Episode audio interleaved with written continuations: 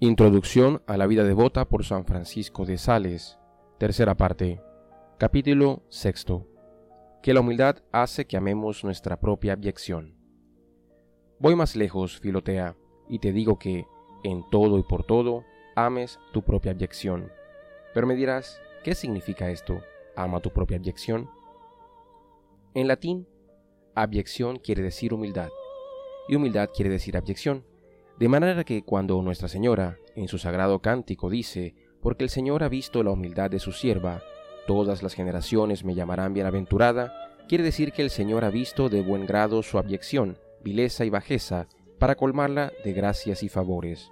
Con todo hay mucha diferencia entre la virtud de la humildad y la abyección, porque la abyección es la pequeñez, la bajeza y la vileza que hay entre nosotros sin que nosotros pensemos en ello. Pero la virtud de la humildad es el verdadero conocimiento y voluntario reconocimiento de nuestra abyección. Ahora bien, el punto más encumbrado de esta humildad consiste no solo en reconocer voluntariamente nuestra abyección, sino en amarla y en complacernos en ella, y no por falta de ánimos y de generosidad, sino para más ensalzar a la divina majestad y más amar al prójimo en comparación con nosotros mismos.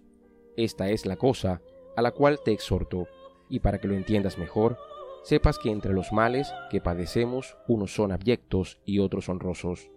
Muchos se conforman con los honrosos, pero nadie quiere acomodarse a los abyectos. He aquí un devoto ermitaño harapiento y tritirando de frío. Todos honran su hábito deshecho y compadecen su austeridad. Pero si se trata de un pobre obrero, de una pobre joven, de una pobre muchacha, son despreciados, objeto de burla. Su pobreza es abyecta, un religioso recibe resignadamente una áspera reprensión de su superior o un hijo la recibe de su padre. Todo el mundo llamará esto mortificación, obediencia y prudencia. Un caballero o una dama sufrirán lo mismo de parte de otra persona y aunque la soporten por amor de Dios, todos les motejarán de cobardía y poquedad de espíritu. Una persona tiene un cáncer en un brazo y otra en la cara. Aquella solo tiene el mal, pero ésta, además del mal, padece el menosprecio, el desdén y la abyección. Pues bien, te digo ahora que no solo hemos de apreciar el mal, lo cual se hace con la virtud de la paciencia, sino también la abyección, la cual se hace con la virtud de la humildad. También hay virtudes abyectas y virtudes honrosas. La paciencia, la mansedumbre, la simplicidad y la humildad son virtudes que los mundanos tienen por viles y abyectas. Al contrario, tienen en mucha estima la prudencia, el valor, la libertad y, aun entre los actos de una misma virtud, unos son objeto de desprecio y otros de honra. Dar limosna y perdonar las injurias son actos de caridad. El primero es honrado por todos y el segundo despreciable a los ojos del mundo. Un joven noble o una doncella que no se entreguen al desorden de una pandilla desenfrenada en el hablar, en el jugar, en el bailar, en el beber, en el vestir, serán criticados o censurados por los demás y su modestia será calificada de hipocresía o afectación. Pues bien, amar esto es amar la propia abyección, He aquí otra manera de amarla. Vamos a visitar a los enfermos. Si soy enviado al más miserable, esto será para mí un motivo de abyección, según el mundo, y por esto mismo la amaré. Si me envían a visitar a los de categoría, será una abyección según el espíritu, porque en ello no hay tanta virtud ni mérito, y por lo tanto amaré esta abyección.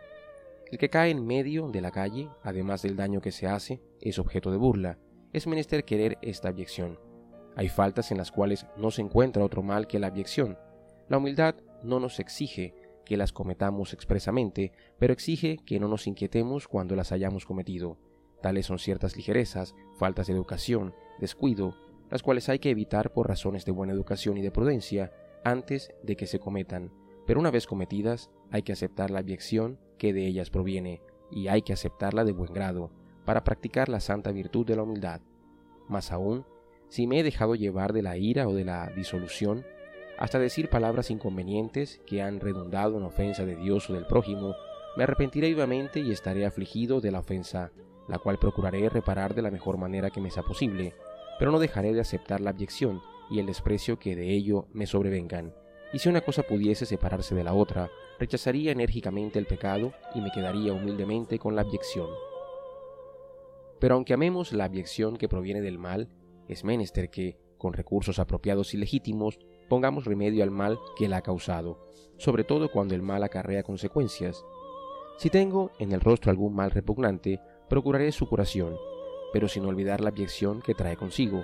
Si he hecho alguna cosa que no ofende a nadie, no me disculparé de ella, porque, aunque esta cosa sea algún defecto, no es permanente y no podría excusarme de ella sino por la abyección que de la misma procede, y esto es lo que la humildad no puede permitir. Mas, si por descuido o por dejadez he ofendido o escandalizado a alguno, repararé la ofensa con alguna excusa verdadera, porque el mal es permanente y la caridad obliga a borrarlo. Por lo demás, suele ocurrir, alguna vez, que la caridad exija que pongamos remedio a la abyección, por el bien del prójimo, al cual es necesario nuestra reputación. Mas en este caso, una vez quitada nuestra abyección de los ojos del prójimo para evitar el escándalo, conviene guardarla y ocultarla dentro del corazón, para que se edifique de ello. Pero tú, Filotea, quieres saber cuáles son las mejores abyecciones. Te digo claramente que las más provechosas al alma y las más agradables a Dios son las que nos vienen al azar, o por la condición de nuestra vida, porque éstas no son escogidas por nosotros, sino que se reciben tal como las envía Dios, cuya elección siempre es mejor que la nuestra.